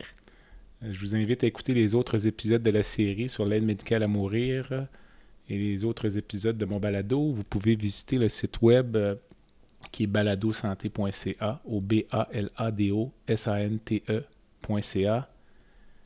Euh, je vous remercie encore une fois de votre écoute. Je vous invite à suivre Madame de Montigny sur les médias sociaux, à lire son livre. Mais la page, je, vais juste prendre la peine. Juste, euh, ça, la page sur Facebook, ça s'appelle Je vis avec l'Alzheimer précoce. Exact. Ça, c'est la page publique. C'est- Donc, c'est celle-là, c'est facile à trouver. Là. Il y a, je pense, c'est 10 000 abonnés, je pense. Donc, euh, écoutez également son documentaire qui a été fait avec Bruno Savard. En attendant, je suis Jean-Pierre Gagné et vous avez écouté La santé au-delà des mots. À bientôt.